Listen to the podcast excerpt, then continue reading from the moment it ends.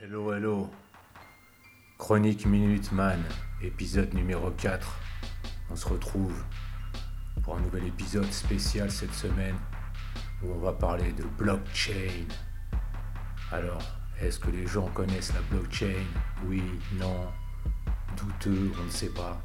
Enfin, une blockchain constitue une base de données qui contient l'historique de tous les échanges effectués entre ses utilisateurs depuis sa création.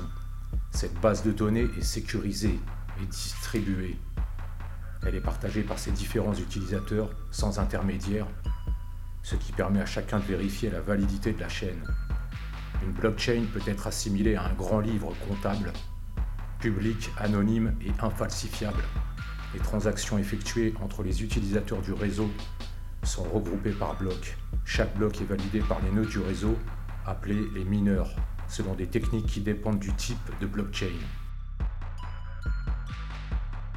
Les différentes propriétés de la blockchain, transparence, décentralisation, infalsiabilité, désintermédiation, reposent en grande partie sur deux facteurs, le nombre de participants et de mineurs, et un ensemble de fonctions cryptographiques d'autre part, le vote à bulletin secret.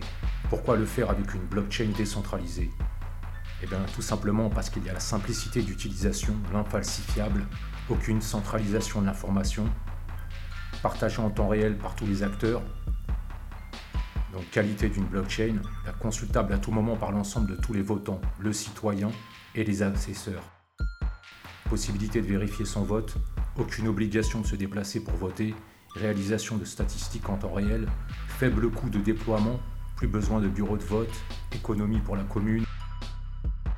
Impossible de voter deux fois, mais cela n'arrive jamais, et faible consommation électrique, pas de minage. La blockchain, cette technologie numérique qui permet de transmettre des données de manière décentralisée, sécurisée, transparente et sans intermédiaire. Beaucoup de possibilités lui sont offertes, un énorme potentiel qui est vraiment loin d'avoir atteint sa maturité. Une nouvelle façon de stocker de l'information, de la préserver sans modification, d'y accéder et d'intégrer de nouvelles infos qui deviennent infalsifiables. Les blockchains ouvrent l'ère des transactions programmables sans intervention d'un tiers de basse confiance. Attendre qu'une technologie soit éprouvée pour se lancer, c'est prendre le risque de partir trop tard, quand les places sont prises. Il en sera peut-être ainsi pour la blockchain. La technologie des chaînes de blocs présente de formidables atouts, une réponse aux fragilités des systèmes centralisés. La sécurité et la décentralisation proviennent non pas du chaînage de blocs, mais bien du protocole de consensus distribué. Ça, je vous en reparlerai dans un prochain numéro. Je n'entrerai pas dans les détails techniques sur les protocoles de consensus distribués qui distinguent les blockchains publiques et les blockchains privées. Aujourd'hui, les blockchains foisonnent. Les protocoles sont de simples procédés technologiques adaptables selon les contextes et non plus une infrastructure révolutionnaire. Technologie d'infrastructure sur laquelle viendront de manière progressive se greffer de nombreuses applications.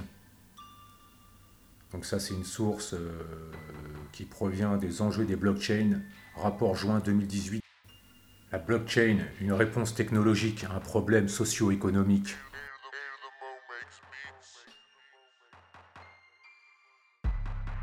Technologie dont les usages sont potentiellement infinis et s'appliquent à tous les secteurs.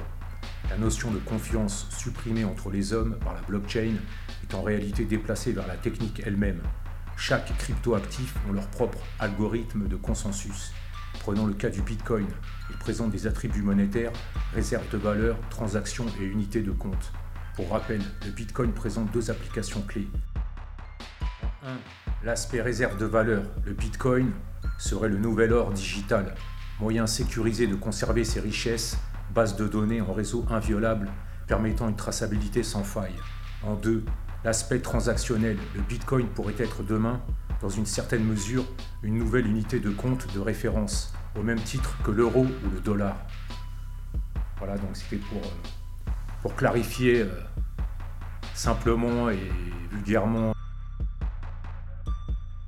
de la blockchain c'est que le début puisque je vous présente euh, les tout premiers aspects pour les débutants, pour ceux qui connaissent pas vraiment le, bah, qui connaissent pas ce monde, euh, cet univers de technologie, d'internet. Je vous ai donné ce premier, ce premier passage, vous en aurez un deuxième. Je vous dis pas quand, mais euh, ce sera, on va dire, un podcast un peu plus technique, un peu plus détaillé. Je rentrerai un peu plus dans les détails, en profondeur, pour que vous compreniez vraiment avec cette suite bah, tout, ce qui est, tout ce qui est blockchain et tout ce qui, tout ce qui va autour avec le monde des cryptoactifs. Ce podcast euh, Blockchain, épisode numéro 4. Et on se retrouve très bientôt pour, euh, pour l'épisode numéro 5 de Chronique Minuteman. A bientôt.